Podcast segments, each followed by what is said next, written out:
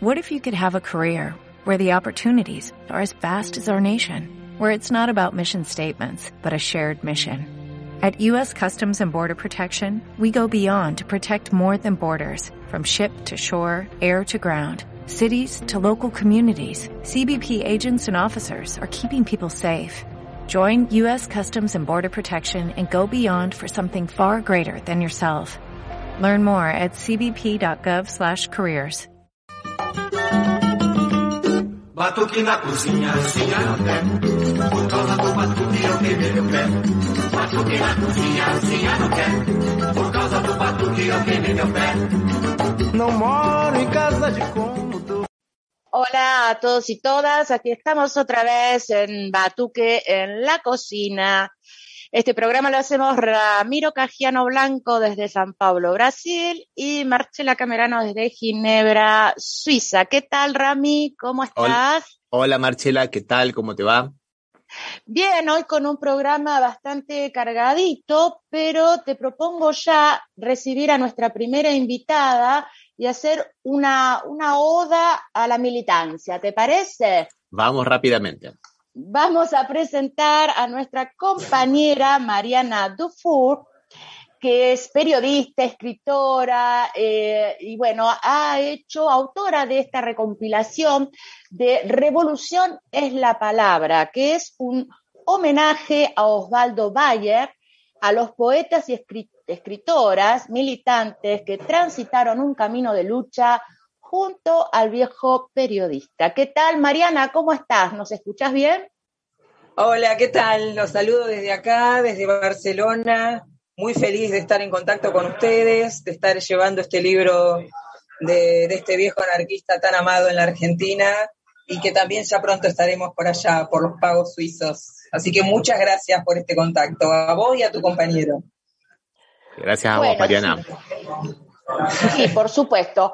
Bueno, eh, sabemos más o menos de qué va el libro, pero contanos un poquito de qué va el libro y después pasamos a las presentaciones que hiciste en España y las que vas a hacer. ¿Te parece? Bárbaro, bárbaro, les cuento. Bueno, el libro es un gran homenaje que el viejo Osvaldo le rinde a todos los poetas que fueron sus amigos en su tiempo de lucha, en su tiempo de exilio, en su tiempo en las redacciones, en sus tiempos en la Patagonia y las investigaciones que hizo que culminaron en esa gran obra de La Patagonia Trágica. El libro homenajea a partir de, la palabra de Osvaldo y de 20 encuentros con, con 20 personalidades inmensas como Cristina Vanegas o Pablo Yonto, Jaime Torres, Víctor Heredia o Estela Caloni y Teresa Parodi, y así son 20, Miguel Ángel Estrella, Pérez Esquivel, homenajeamos a esos 20 poetas que Osvaldo fue eligiendo en sus últimos años, eh, porque acompañaron, insisto, toda su, su trabajo, su lucha. Y esos poetas son Juan Gelman, Rodolfo Walsh, Haroldo Conti, eh, Hanley Mati Quintana, Armando Tejada Gómez, Jaime Dávalos, Atahualpa Yupanqui, gran compañero del viejo en el exilio, lo mismo que Osvaldo Soriano. Siempre hablamos de poetas y de escritores, ¿no? Porque en realidad la gran homenajeada en este libro es la palabra poética, ¿sí? A través de estos poetas inmensos que a veces portando también un arma y a veces no, fueron construyendo un tiempo de revolución, un tiempo de insurgencia, un tiempo de, conciencia sobre lo que nos estaba sucediendo, en donde la derecha, venida de arriba, como dice Norita siempre, venida del norte, eh, nos estaba avasallando y nos estaba matando literalmente. Primero de hambre y después en los centros en los centros clandestinos de detención. Entonces, esta es una palabra poética, una poesía que está vinculada necesariamente a la política, necesariamente está atravesada por ella. No es un libro de poesía, no es un libro de análisis político, sino que es un libro que homenajea a estos poetas a partir de meternos en sus vidas y en sus luchas desde la cosa más cotidiana, sus amores, sus miedos, sus verdades, sus inseguridades, sus certezas, sus contradicciones también. Así Cristina Vanegas, por ejemplo, nos habló de su gran amigo Juan Gelman junto con Raúl Zaffaroni, o este, Jaime Torres nos habló de Jaime Dávalos, que si bien Osvaldo Bayer no lo conoció personalmente, él admiraba su poesía y compartía su, su pasión por el vino. O Alfredo Citarrosa, que fue homenajeado a partir de la palabra de Teresa Parodi, que vino al Tugurio, y tenían con Osvaldo una gran comunión eh, en lo que se refiere al sufrimiento por el exilio. El exilio es un tema que atraviesa todos los capítulos del libro, porque la sufrieron todos estos poetas y muchos de los invitados al Tugurio. Así que el exilio atraviesa el libro, más allá de que algunos capítulos, eh, en, algunos nos adentramos un poquito más. También pasaron por el Tugurio Horacio Fontova, eh, Ponciano Cárdenas, un artista plástico que fue rector de la universidad, de la Escuela de Bellas Artes Ernesto de la Cárcova, un un, pintor, muralista, escultor maravilloso que comulgó con Osvaldo a pesar de que recién se conocían de una manera muy, muy intensa, tenían la misma, la misma edad y, compartieron la palabra poética a partir de la, de la pintura y a partir del arte, ¿no? hablamos en el libro del arte como, como como herramienta de militancia, no solo la poesía, sino el arte como herramienta de militancia. La poesía como el arma más importante que un Paco Urondo o un Haroldo Conti supieron llevar adelante para generar esa juventud que supo con, luchar con tanta generosidad, con tanto compromiso y con tanto amor a la vida. Eh, ese es eh, el libro, más o menos en pocas palabras. Me parece excelente la presentación que le hiciste. Yo solo quiero eh, hablar un poquito, decir quién era Osvaldo Bayer, para la gente que no se escucha y que no lo conoce, porque sabes que Batuque en la cocina es internacional. Entonces, Osvaldo Bayer es, era un historiador, periodista, escritor y militante, quien transformó su palabra en herramienta de lucha. Nacido en Santa Fe el 18 de febrero de 1927, muerto el 24 de diciembre del 2018. Fue autor, entre tantas cosas, de Los Vengadores de la Patagonia Trágica y luego se eh, conoció como la Patagonia Rebelde. Esto entre tantas cosas, porque él estuvo exiliado también en el 75 en Berlín y ahí también escribió Los anarquistas expropiadores, Rebeldía y Esperanza, y tenemos también, que ya lo pusimos como adelanto, un pequeño video que ha hecho su hija, Ana Bayer, que se llama Mi viejo rebelde. Así que quien quiera ir a nuestra página a buscarlo, está todo ahí. Ahora, Mariana, yo quiero, bueno, este libro lo hiciste conjunto a nuestro querido compañero también de Lugares Comunes, de Radio Caput, Javier Corfuera. Así es, así es. Sí, le mandamos un gran saludo. Exacto, muy bien, enorme saludo. Y queremos ahora decir por qué estás en España. A ver, contanos, ¿qué pasó en Madrid? Contanos tu, próxima gira. A ver. Como un artista. Sí. Eh, estamos en España porque estamos presentando el libro eh, que recibió el aval de la Embajada Argentina en España, la declaratoria de interés institucional, con lo cual lo presentamos el día 14 en el Colegio Mayor Argentino de Madrid. Un encuentro precioso, precioso. Siempre los encuentros y las presentaciones del libro son, son colectivas, son corales, son multidisciplinarias porque no se imagine el oyente que se trata de tres pseudointelectuales con corbata y taco alto presentando de manera aburrida esta obra, sino que todo lo contrario, participan artistas, hay pequeños videos de dos o tres minutos en donde el público puede adentrarse en lo que iba sucediendo en el Tugurio, en estos encuentros, a través de imágenes y audios. Eh, participa todo aquel que quiere rendirle una palabra homenaje al viejo, ya sea desde la música con una samba, con una danza de tango y un bandoneón, ya sea con una flauta traversa interpretando algún, algún tema siempre acorde al, a los poetas homenajeados y al viejo, como por ejemplo cuando lo presentamos en el 6 de octubre en el Centro Cultural Kirchner, participó el Quinteto Negro La Boca con los tangos anarquistas escritos por el viejo y la banda Arbolito con otros temas que él le dedicó a los pueblos originarios, que aprovecho para aclarar que el libro cuenta con dos capítulos destinados a, la palabra poética de los pueblos originarios, ¿no? Porque ellos tienen un pensamiento muy profundo, muy metafórico, que ha llevado a que su lucha, su palabra oral, sea esencialmente poética, metafórica, muy intensa, muy profunda. Y entonces en el, en el Colegio Mayor Argentino de Madrid aprovechamos que había un piano y le rendimos un pequeño homenaje también a Miguel Ángel Estrella, que fue un gran compañero de Osvaldo, en el exilio y en la Argentina. Así que aprovechamos ese, ese piano y un pianista español lo honró con su música. Y el 24 estuvimos en la Universidad Rey Juan Carlos, donde también hicimos un encuentro interdisciplinario e intercultural, porque participaron españoles, colombianos, peruanos y argentinos, por supuesto, con la interpretación de algunos poemas, como la que escribió Alejandro Almeida, el hijo de Tati, y que abre el libro Revolución es la palabra, este, un poeta colombiano también, interpretó la poesía de Ana María Careaga, que escribió para, para Osvaldo y para el libro.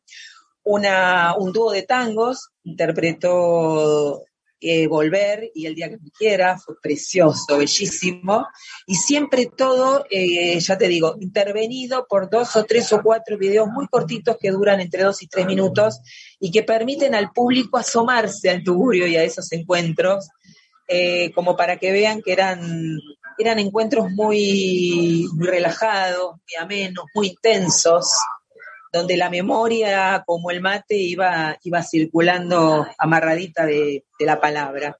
Y siempre después, antes de terminar, conversamos con el público, que pregunta, por suerte, muchísimo y desata otros temas que a lo mejor a nosotros no, no, no se nos habían ocurrido y, y, se va extendiendo y termina siendo muy hermoso, muy emotivo todo. Y ahora estamos, bueno, preparando para después de la temporada de verano, uh -huh. eh, presentaciones en la Embajada Argentina de Francia, en la Embajada Argentina de Suiza, en la Embajada Argentina de Italia, de Portugal y de Alemania. Sí, esas son las, las embajadas. Y también tenemos estamos también programando una eh, presentación en Ginebra con la librería Albatros y el bloque de solidaridad de América Unida. Que también tenemos esa, te vamos a esperar por aquí con los brazos abiertos. Yo solo quería decir, porque teníamos un videíto, Rami, donde participó Esteban, el hijo de, sí.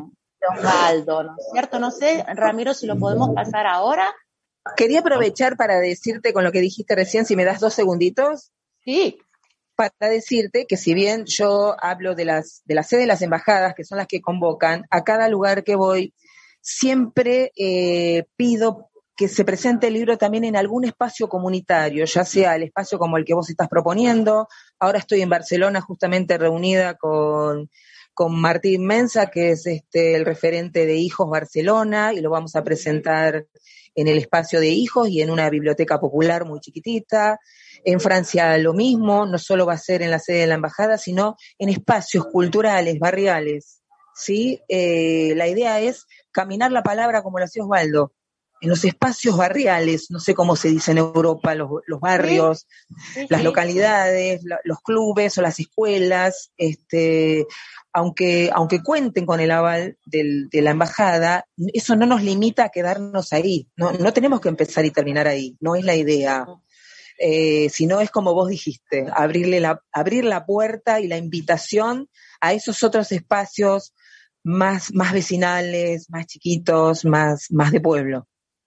Claro, en, en, Francia lo van a presentar con los compañeros de ACAF, que son los argentinos exiliados en Francia, eh, y bueno, acá también con, en Suiza, también en Ginebra, aparte de la embajada, donde también vamos a ir, Y bueno, vamos a preparar también eh, música, bailes y todo lo que, lo que el viejo nos puede haber dado, ¿no es cierto? Sí, y lo que el viejo amaba, lo que nos dio y lo que nos enseñó a amar, además. Yo supongo que sería mejor despedirla a Mariana con el video, que es justamente la presentación, que está muy, pero muy lindo, que qué mejor que hable su propia presentación, ¿no? Su propia obra, Mariana. Primeramente, felicitaciones por esta iniciativa que tuvieron junto con Javier, que realmente reivindica la, la historia de, de, de, de Osvaldo, ¿no? Uno Sí. de los grandes pensadores, no solo de Argentina, sino de Latinoamérica, ¿no, Mariana? Así es, así es, absolutamente. Yo siempre digo que Osvaldo es el viejo más amado de la Argentina, pero lo podemos extender a América del Sur. No hay rincón que no lo conozca y que no lo ame. No hay pueblo originario que no lo respete y lo ame también.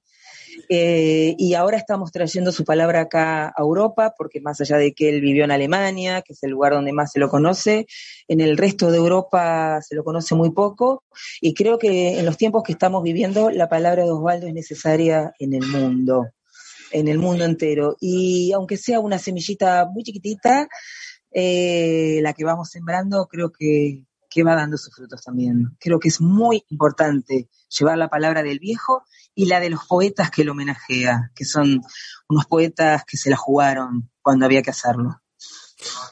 Mariana Dufour con nosotros en Batuque en la cocina. Te agradecemos mucho que hayas venido a participar hoy y las puertas de Batuque están abiertas para vos. Te esperamos muy prontito acá en Ginebra Sí, y te deseamos sí, sí. mucha suerte eh, ahí en España, que yo creo que van a salir otras presentaciones también.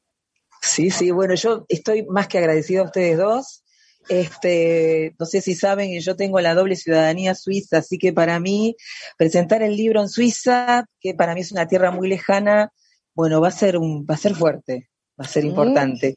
Así que Marcela, en particular, te, te agradezco este abrazo que, que nos estás dando desde allá y a tu compañero de, de radio, por supuesto también. Muchísimas gracias a los dos. Un gusto, un abrazo, Mariana. Un abrazo enorme. Gracias a vos y vamos al video. Pero es posible pensar la paz con la poesía como artífice. Desde el otro lado de la no hay quien escuche, nadie que atienda a la palabra. Aún así, la palabra persiste, persevera en su decir. Mientras Colombia era protagonista de una de las peores tragedias latinoamericanas, los poetas se unieron para dar un mensaje de paz. En 2013, el Movimiento Poético Mundial realizó una acción global para bregar por el inmediato cese del fuego entre el gobierno de Colombia y la guerrilla de la FARC y la reconciliación entre los colombianos. Y decía así, la poesía, profundamente inspirada en la necesidad de paz en el mundo, está destinada a transformar y renovar el espíritu humano recordando a los pueblos de la tierra sus raíces antiguas, la demanda inmemorial de la justicia poética cumplida, la salvaguarda de la naturaleza y el deber natural de la unidad espiritual y de la solidaridad en el mundo. Uno de los convocados fue el artista y premio Nobel de la Paz, Adolfo Pérez Esquivel. Adolfo Pérez Esquivel, que fue uno de los invitados al Tugurio para hablar justamente sobre el rol de la poesía en la construcción de la paz. Y como de Colombia estamos hablando, vamos a invitar a Sergio, a ver el apellido, Leñele. Leñele, ahí está, Sergio Leñele, poeta colombiano, que nos va a compartir una poesía que escribió Ana María Careaga para el viejo, para Osvaldo, para el libro, que se titula también Revolución es la palabra. Ana María Careaga eh, es una, fue una mujer, es una mujer muy, muy querida, voy a decir fue por Osvaldo, pero en realidad es una mujer muy, muy querida por Osvaldo, muy amiga de él, muy compañera, y está siempre presente acompañando las luchas del viejo, así que le dejamos la palabra al poeta. Voy a interpretar, a leer un poema de Ana María Cariaga, sobreviviente del Centro Clandestino de Detención Club Atlético, hija de Esther Ballestrín, fundadora de Madres de Plaza de Mayo, detenida, torturada y asesinada por la dictadura. Revolución es la palabra, sí, y libertarios, significantes caros a los pueblos del mundo, apropiados por otros de odios intencionados, que despojan de vida nuestro suelo fecundo. Y acá estás vos, Osvaldo, con tu mirada clara y la enorme presencia de tu eterna nobleza, abrazando las voces por voz iluminadas, trayéndonos las huellas de elevadas proezas. ¿Cuántas estatuas quedan de bronce y sangre sucias, engalanando solo la videl del dinero, ofendiendo la historia con éticas espurias y silenciando honores de gloriosos guerreros? Pues con tu gentileza y con tu bonomía, compartiendo tu historia que te nombra infinito, porque es para los pueblos tu palabra encendida y tu condena eterna al mal y a los malditos. Y estás en el tugurio, te vi los otros días, con tu rostro tan grande en los muros tallado, porque seguís haciendo de esas tus fechorías en la continuidad de tus seres amados. Sí, te vi ahí sentado, te miré largamente, te imaginé leyendo de aquel, en aquel sillón rojo, te extrañé tanto, tanto, sabiéndote no ausente, rodeados nuestros pasos todo el tiempo en tus ojos. Y claro, estaban ellos, tus siempre compañeros, Rodolfo, Haroldo, Paco, los afectos intactos, esos que te acompañan del tugurio a los cielos, en la promesa interna de seguir conspirando. También estaban ellas, infaltables las madres, en esa danza digna con que las abrazabas, porque no bailaban solas, jamás, y ellas lo saben, están entre tus pasos de sus hijos rodeadas. Y acá, en este libro, perviven tus memorias, en boca de tu gente, tu recuerdo querido. A otros decidiste consagrarles las glorias, para el odio y el mal solo juicio y castigo. Revolución es tu palabra, sí, y libertarios, esas luchas y pueblos sacados del olvido, por tus historias justas como justos poemarios, y tu memoria siempre del héroe redimido. Y seguís caminando, aún en el ocaso, perdido en tu horizonte combatir la maldad. Escuchamos entonces resonar a tu paso tu poesía sublime. Libertad, libertad. La cosa está divina, pero como Honduras, Chile con Argentina,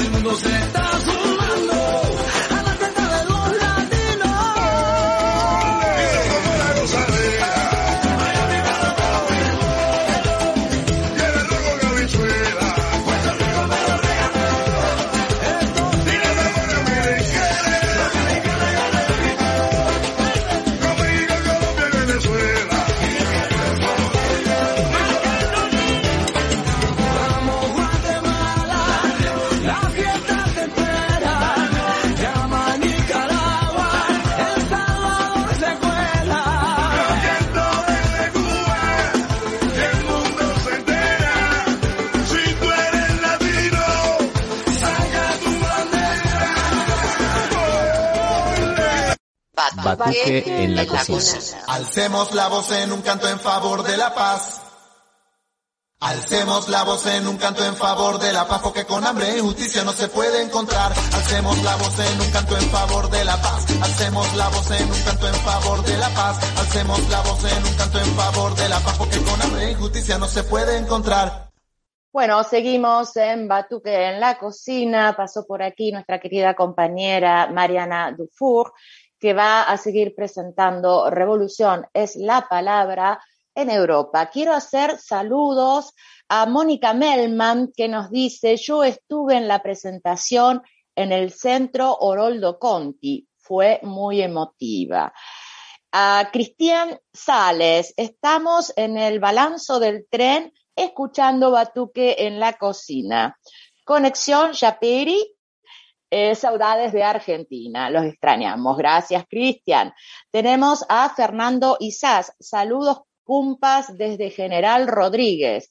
Lujo de invitada, excelente su trabajo sobre Bayer.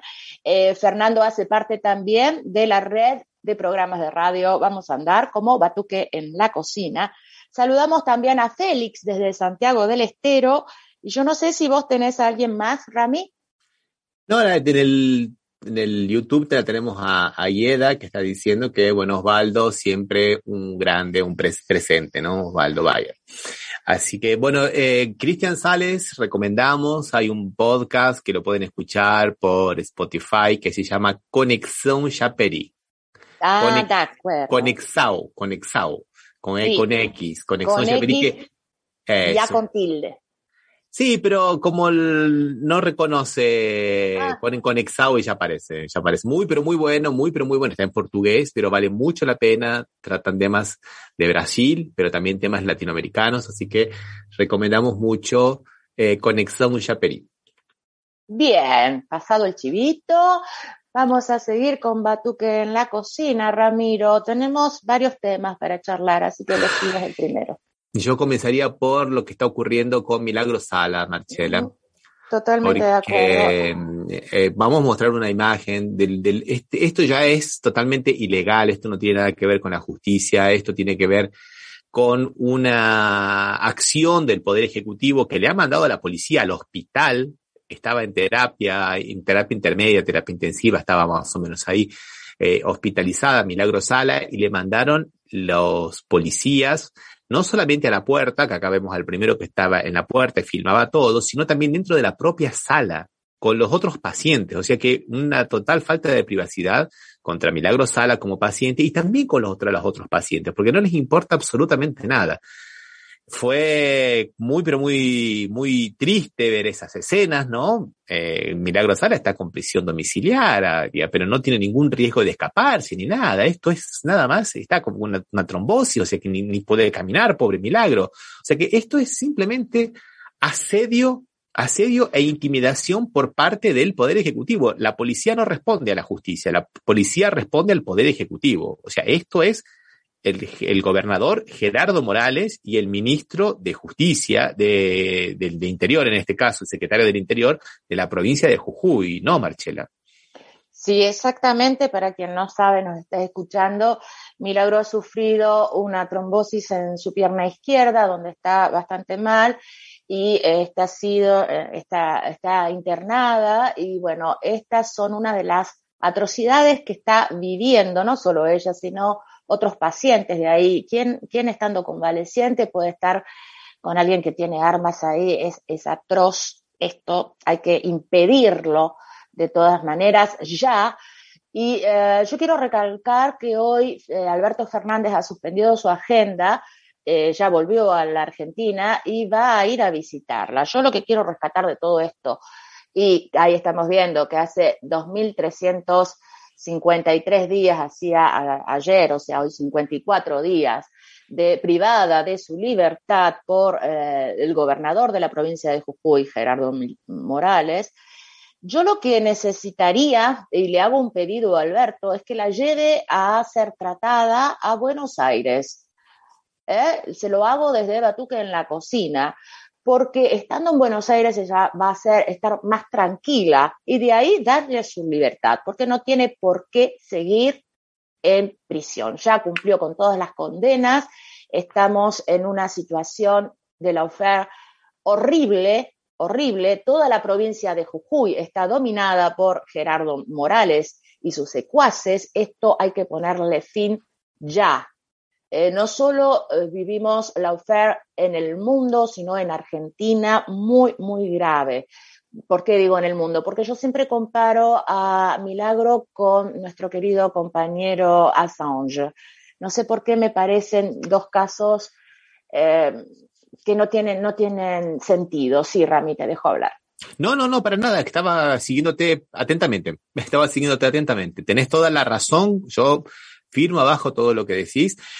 Lo que me parece que es una cuestión también como la de Assange también, por ejemplo, y como la de Correa en Ecuador, también que del cual vamos a hablar, y con, y con la que le hicieron al, al, lo que le hicieron al, al dirigente de la CONAIE, de la Confederación Nacional de los Pueblos Indígenas de Ecuador, a, Isa, a Leonidas Isa, que también lo, que, lo comunicaron 15 horas y lo querían llevar a, a jugarlo a la comarca de Quito, donde tenían los jueces amigos, ¿no? Porque la idea es esa, poner jueces amigos.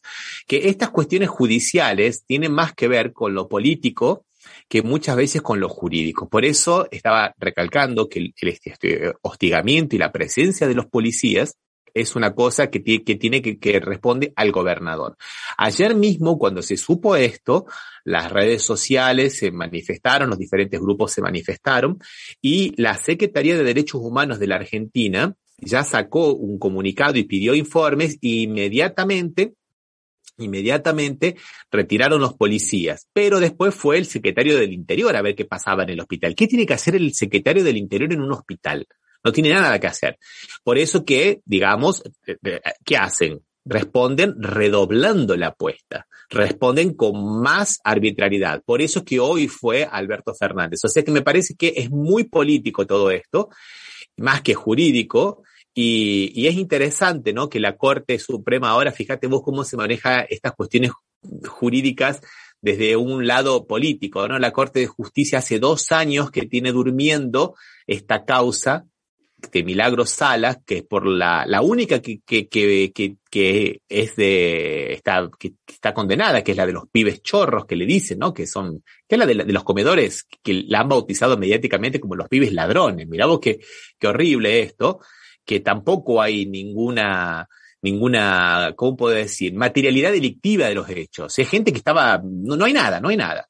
Y la Corte tiene hace dos años durmiendo eso y la semana pasada, no obstante eso, saca digamos, unas medidas contra Cristina Kirchner, ¿no? O sea, no, no falla sobre lo que puede favorecer a Milagro Sala, porque realmente, yo te digo la verdad, yo me pongo en abogado del diablo y digo, bueno, tenemos que condenar, tenemos que, digamos, hacer una sentencia que esté a favor de, esta barbaridad que significa la causa de los, de comedores, eh, bueno, eh, no lo haría. Yo te digo la verdad, a mí no me da porque no, no, no, hay, no hay forma de inventar, o sea.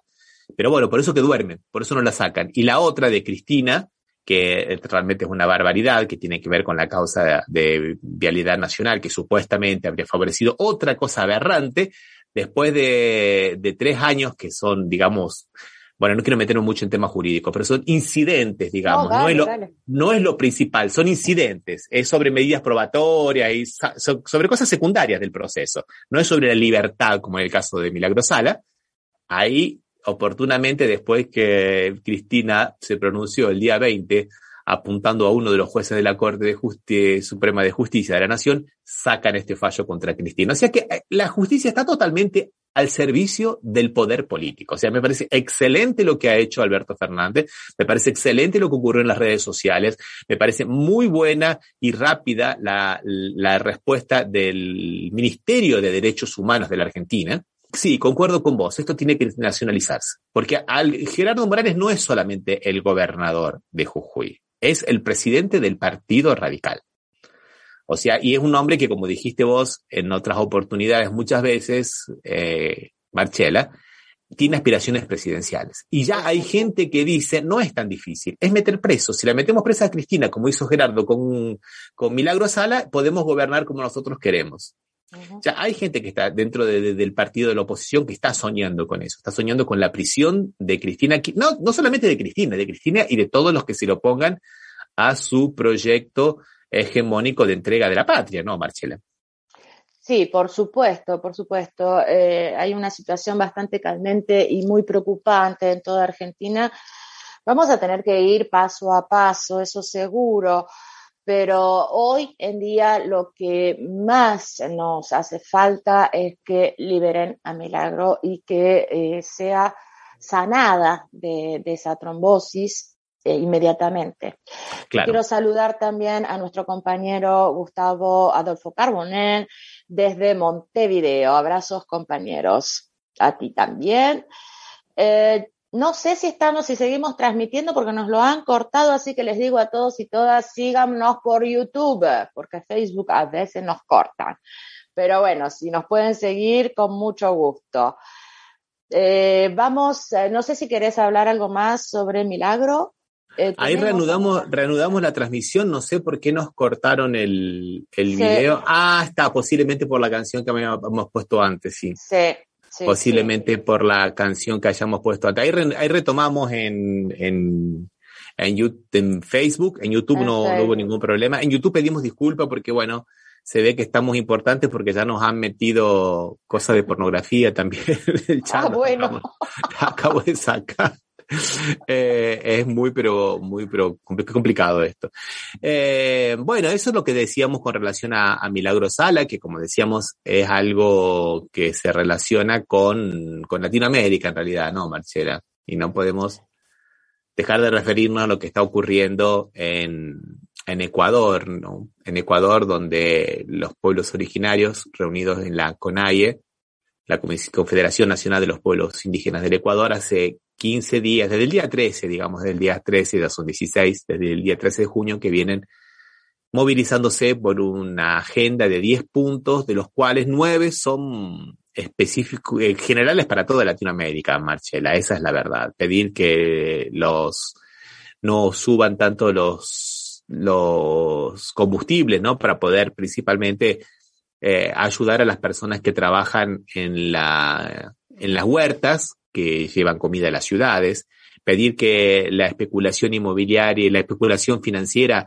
y no dicte los precios, pedir que haya derechos laborales para las personas, pedir que las empresas nacionales de los diferentes países que sean estratégicas no sean privatizadas. Me parece que eso es algo que está en cualquier, todos los países de Latinoamérica, ¿no, Marcela? Podemos compartir esa misma agenda, ¿no? Sí, lo que bueno, la foto que, que, pusiste es bastante, bastante dura. Una de las menos duras, te voy a decir, de las que podemos ver. Claro, porque el gobierno, el gobierno de Lazo, del banquero Lazo, ha respondido con represión. Con represión. Exactamente, eso es lo que iba a comentar. Que bueno, que estaban en negociaciones, obviamente, pero que bueno, que estas negociaciones se van cayendo cada día más. Y, bueno, y el pueblo sigue en el día 16 de paro tratando de negociar.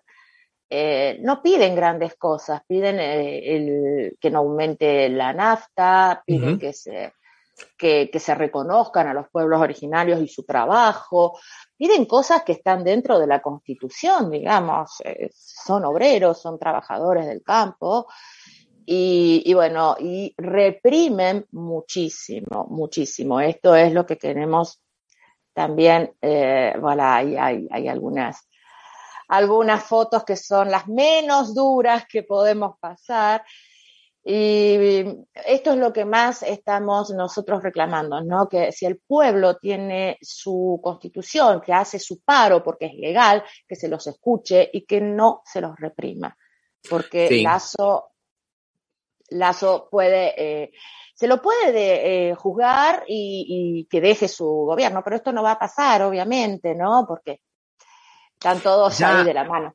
Ya no pasó, ya no pasó con Lenín Moreno cuando fueron las manifestaciones en octubre del 2019, que también fueron 10 días de, movilización y, y, también hubo represiones muy duras y no, no pasó nada. Entonces me parece que esta cuestión de la impunidad es lo que de alguna manera les da envalentona a todos estos gobiernos neoliberales, ¿no? Recordemos que Lazo llega al gobierno en un balotaje con el mínimo margen de diferencia, por eso tiene muy poca representación parlamentaria, no es, digamos, una figura unánime, en un país donde las elecciones no son, eh, como es, no son obligatorias, no son obligatorias, y, bueno, es muy complicado. Escuchémoslo a Correa, que ah, él proponía, claro, que él proponía... Correa justamente se quería presentar y no lo dejaron. Él está todavía en el exterior, está en Bélgica, y no lo han dejado presentarse en las últimas elecciones. Vamos a escucharlo, dale, Rami. Buena idea. Vamos a escucharlo, vamos. Compatriotas, el 11 de abril de 2021, una importante parte del pueblo ecuatoriano eligió a Guillermo Lazo como presidente de la República y a su programa neoliberal. Pese a todas las trampas, a la campaña sucia, a la obscena intervención de la prensa, a los juicios para impedirme participar con sentencias espurias por intruso psíquico, ganó y había que respetar ese mandato. Pero eso significaba a los banqueros al poder a cuidar sus negocios. Significaba liberalización del precio de los combustibles, del precio de los alimentos. Significaba minimización del Estado, ausencia de obra pública, falta de medicina en los hospitales, libros, cuadernos, uniformes para nuestros estudiantes una importante organización social, la CONAIE, decidió protestar contra ese programa que ellos mismos ayudaron a vencer el año pasado. No compartimos su plataforma porque no respetan el mandato de las urnas, ni sus métodos. Algunas veces caen en la violencia, no todos. Pero cuando era contra mí aquello, los mismos que los quieren aniquilar, aplaudían a rabiar. Esa doble moral nos tiene aniquilados como país. Tampoco vamos a permitir la represión y el atentado a los derechos humanos hacia la gente que protesta por lo que Lazo tiene que ir, por, son por sus gigantescas mentiras. 90 mil estudiantes, jóvenes, no han podido ingresar a la universidad, sin estudios, sin trabajo. Eso genera violencia. Una inseguridad sin precedentes, nunca vista. No pueden salir nuestros hijos tranquilos a la calle. Por lo que tiene que irse por la corrupción. Hemos perdido la capacidad de asombro. Pandora Paper, una vergüenza mundial. Presidente de la República evadiendo impuestos con capitales, empresas escondidas en paraísos fiscales. Por lo que tiene que irse ahora. Por la brutal represión que ha ejercido contra su propio pueblo estos últimos días. Presidente Lazo, no sea cobarde. Llame elecciones anticipadas. Yo lo hice en el 2009 y recibí el respaldo de mi pueblo. Piensa que va a poder gobernar sangre y fuego tres años más. Va a destruir su país, va a destruirse usted mismo sea por primera vez responsable ante la patria y ante la historia. A los asambleístas, vamos a ver quién es quién, quién es cómplice de Lazo o quién está con su gente, con su pueblo, con la gran mayoría y ponen sus cargos a disposición de sus electores, invocando el artículo 130 punto de la Constitución y llamando a elecciones en las cuales puede participar Lazo y veremos si tiene el respaldo de la gente o no. Ánimo, compatriotas, saldremos adelante. Hasta la victoria siempre. Esto es lo que, lo que proponía Correa y el correísmo, ¿no? Eh, pero lamentablemente no ocurrió. Lazo, ¿no? Llamó a, a elecciones anticipadas. Se intentó hacer lo que se denomina la muerte cruzada, que es un mecanismo constitucional. Lo van a escuchar varias veces. Es el artículo 130 de la Constitución ecuatoriana que significa que la salida del presidente, pero también la salida de todos la, los miembros de la Asamblea Legislativa, con lo cual se llama a elecciones eh, generales nuevamente y se elige presidente y también se eligen todos los, los diputados nuevamente. Era muy difícil porque se necesitaban un, votos, 92 votos de 137 asambleístas y era difícil. Por un lado estaba eh, la Unión por la Esperanza, que es el partido de Correa, que es la primera mayoría, pero, pero está en minoría, digamos. Algunos diputados responden a la CONAIE, a la Confederación Nacional de los Pueblos Indígenas, Lazo tiene apenas dos escaños, pero cuenta con los votos de otro sector indigenista, Pachacutic, ¿no? Que ya había sido apoyado a Lenín Moreno y ahora apoya a Lazo. Y los votos de la izquierda están ahí, digamos, ahí, digamos, estaban, eh, Lazo decía que los apoyaba y bueno, y terminaron apoyándolo a Lazo. Bueno, Lazo además de ser un presidente represor, bueno, es un banquero y es justamente un hombre que aparece en los Pandora Papers, Marchela. Diez empresas offshores, o sea, diez empresas, mm, si no ilegales, por lo menos, por lo menos, nada transparentes, ¿no, Marchela? Nada transparentes. Ah, igual, igualito Macri, ¿no? Es lo que te iba a decir, conocemos a tantos así, eh, sí, seguro eh, Macri era los Pandora, este, eh, Bebé los Panamá, este, los Pandora, que, que, que, bueno, eh, es, el, y lo que, y la gente sigue en la calle, Lazo consiguió zafar esta vez de la destitución, de esta muerte cruzada que se denomina, pero bueno, la, la movilización de la gente de la CONAIE y las asambleas que hacen son multitudinarias, continúan y mm, yo te digo la verdad, eh, son las cosas que necesitamos en Latinoamérica. O sea que más allá de que sea la voluntad política de Leónidas Isa y de los pueblos originarios, es una cuestión vital para la sociedad. Es algo que tenemos que rever, es algo que el mundo está pensando, ¿no? Y es principalmente después de, de este contexto bélico en Ucrania, ¿no, Marcela? Que ustedes inclusive hasta, hasta los, llegó a los países centrales, llegó a Estados Unidos, llegó a Europa, ¿no? La crisis llegó a, los países centrales. Lo que pasa es que aquí en los países periféricos, la situación es mucho, pero mucho más grave. En Latinoamérica es muy grave y en África ni te cuento, porque en África están pobres, están pasando hambre, millones de personas pasando hambre, porque, bueno, porque no tienen los granos que les llegaban de Rusia, porque no tienen los granos que les llegaban de, de Ucrania, y porque no tienen los granos que les llegaban de la India, porque el excedente de la producción agrícola de la India está con un gran problema de las sequías de los últimos tres meses, de febrero y de marzo y un poco de abril, y ahora dijeron, no exportamos más porque necesitamos para nosotros, porque nadie, y, en África se están muriendo de hambre. Es una situación muy, pero muy triste, muy, pero muy triste, Marcela. Mira, yo que quiero hablar un poquito sobre eso. Em, justamente, yo no creo que la guerra Ucrania-Rusia haya eh, desatado tanto, sí por un lado la crisis eh, de la exportación de granos y todo eso, de gas sobre todo, de electricidad en Europa. Pero la crisis mundial ya viene desde el 2008, que luego se fue mejorando un poco, pero que nos quedan secuelas. Entonces ahora con esta crisis se agravan las cosas, obviamente, pero si Europa ha cerrado, digamos, las pautas para poder progresar como comunidad europea, obviamente vamos a tener conflictos. ¿Qué quiero decir con esto? Si Europa sigue dándole la mano a Estados Unidos, si seguimos poniendo adelante a la OTAN como poder supremo, eh, que es militar, y si seguimos mandando armas, como lo están haciendo los países europeos, a la guerra esta tan famosa de Ucrania, eh, vamos a seguir en crisis porque no, no vemos los factores que verdaderamente nos están perjudicando. Y el que tiene plata siempre la va a tener y el que no la tiene va a venir más pobre, obviamente. Todo esto es lo que tenemos un poco que apalear y darnos las manos y decir, loco, a ver, ¿qué está pasando? No nos olvidemos que Estados Unidos es uno de los países que en este momento tiene mayor inflación, ¿eh? que tiene una liberación de uso de armas el más grande del mundo, donde cualquiera puede matarte a vos, vecino, al lado, en un supermercado, todos los días. Tenemos compañeros allá que nos dicen, acá todos los días, lo que pasa que no se da a conocer pero todos los días hay alguien que sale y mata a dos, tres personas así porque se le cantaron.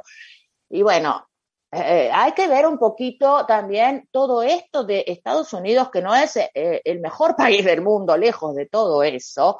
Sacarle, cortarle, juzgarlos también por los, los eh, crímenes que se están juzgando al tener armas liberadas, son, son crímenes que están poniéndose. Y en otro momento hay uno de los países de África que está eh, haciendo tratados con Suiza, por ejemplo, para venderle su carbón y su producción, que se llama, el país se llama, em, esperen que me acuerde bien, creo que es Gabón. Está muy cerquito de Guinea y de Chad, y eh, van a, ellos van a exportar a Suiza. Suiza, evidentemente, no hace parte de la comunidad europea, entonces, bueno, hay tratados, estuvo aquí la semana pasada el ministro de Economía y Exteriores también con, hablando con los ministros suizos y por ese lado van a salir. Yo quería, quería volver un poco a lo que estabas diciendo antes, Marchela. Quería volver, porque es muy importante eso. Porque a veces nosotros nos quedamos con, con la, lo, último que pasa, con la novedad, y nos podemos quedar presos en una narrativa que no nos corresponde. En este momento la narrativa de los medios occidentales hegemónicos es la culpa es de Rusia. La culpa es porque Rusia invadió Ucrania. Y no, y tiene, es exactamente lo que vos decís.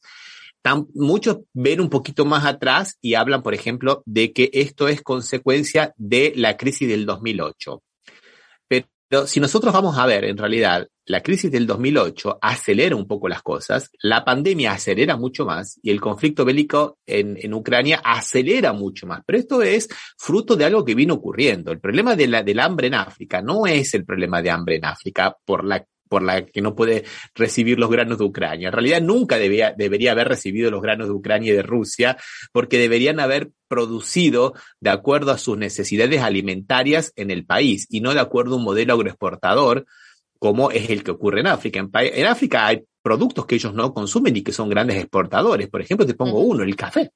El café de Etiopía se exporta a todo el mundo, es uno de los más caros del mundo, y ellos no toman café o no toman café en la medida que producen. Entonces, ¿por qué en lugar de producir café no producen los granos que ellos necesitan y la comida que ellos necesitan y que venían, digamos, eh, eh, produciendo hasta este modelo, eh, digamos, donde primarización de la economía, donde ellos exportan lo que necesitan, una economía absolutamente extractivista, donde venden siempre productos primarios, no muchas veces de origen mineral, ¿no? Como bien decías vos del carbón, como hablamos de los diamantes en África, como hablamos del petróleo en África también, que hay mucho, eh, principalmente en Nigeria, y no producimos los alimentos que, los africanos necesitan. Entonces, esto no es el tema de Ucrania, tenés toda la razón, Marchela. La cosa es mucho, pero mucho más atrás. Lo que pasa es que Ucrania, digamos, acelera eso, cataliza todas estas crisis y bueno, y se ve, no, no es, no, no es ahora, no, no, no es la culpa, no es la sequía de,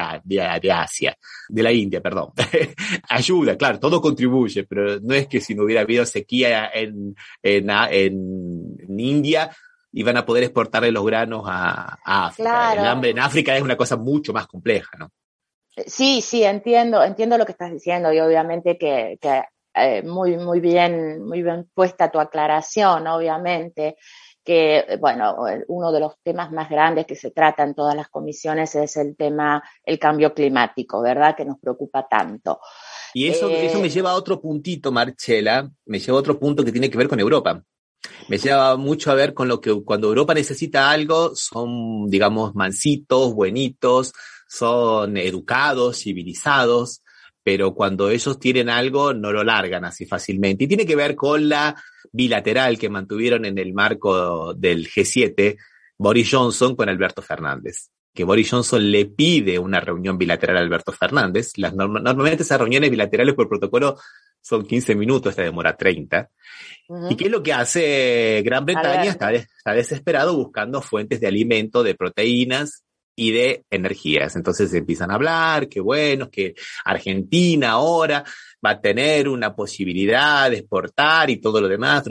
Alberto Fernández lo escucha y, y ahí que le responde, y que vamos a tratar un poco primero que liberen las Malvinas y después Exacto. hablamos de otros tratos. ¿Y qué le respondió muy maleducadamente Boris Johnson? Eso lo resolvimos hace 40 años. O sea, la peor respuesta diplomática que podía haber dado un primer mandatario. O sea, la fuerza habla más que la razón.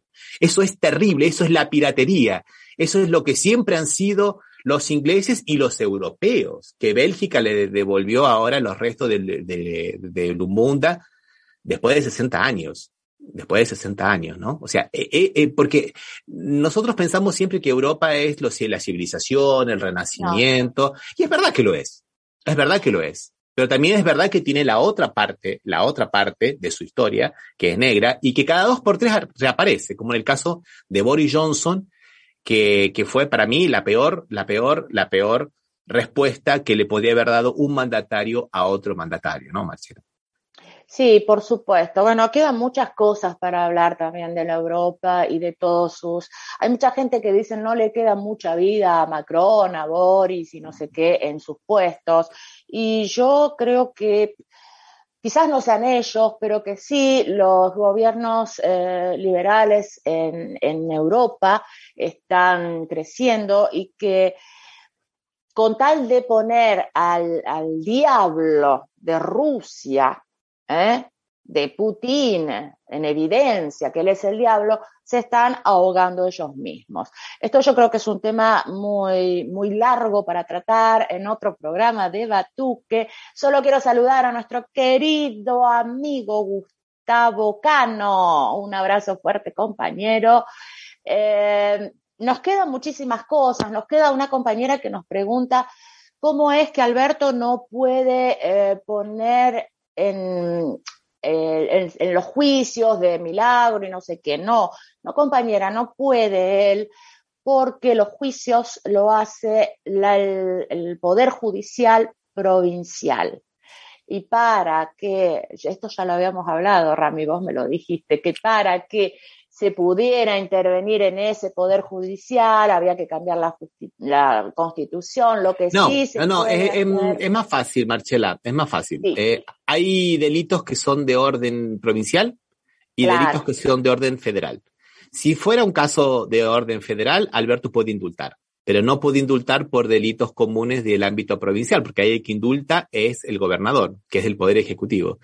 Entonces, de todos los casos, había uno solo que se cayó, que era que podía haber a, a indultado a Alberto Fernández. Los otros son, lo que hay que hacer es tratar de intervenir, eh, de intervenir La- el poder, el poder judicial. o el poder, judi- el poder judicial como mínima o el poder o la provincia como máxima. No hay fuerza política para, para la provincia, no- mm, va a ser terrible porque, como decía, a pesar de que se permita por la constitución y por la propia ley del 2004 sancionada por Cristina que estableció bases para que no se sigan interviniendo provincias sin, sin ton ni son como venía ocurriendo, eh, no nos olvidemos que la provincia de Corrientes fue una de las, de las provincias más, pero más intervenidas de, de casi todos los tiempos, ¿no? Por su propia inestabilidad política y por otras razones también de orden, de orden político, claro, siempre, ¿no?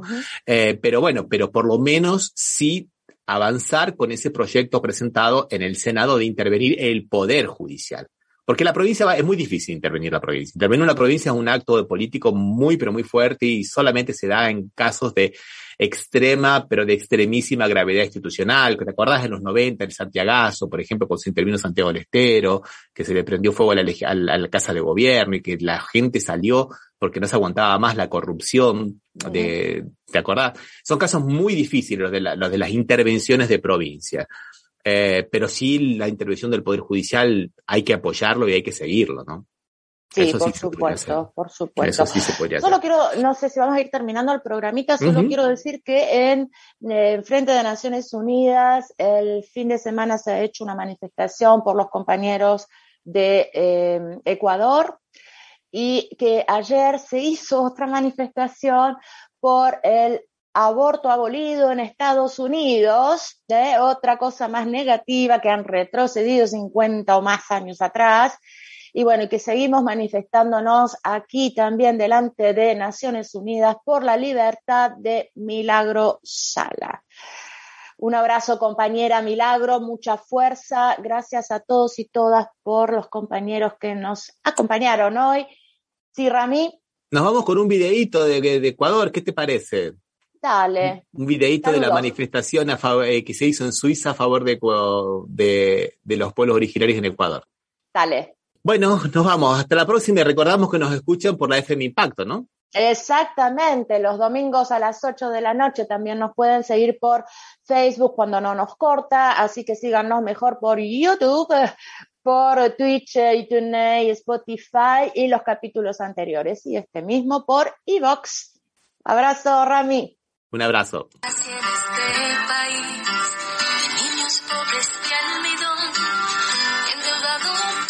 mismos que se lo llevaron todo. Un país lleno de historias de hombres y mujeres de hormigón, llenos de coraje y de ternura, llenos de pasión. Yo nací en este país que va.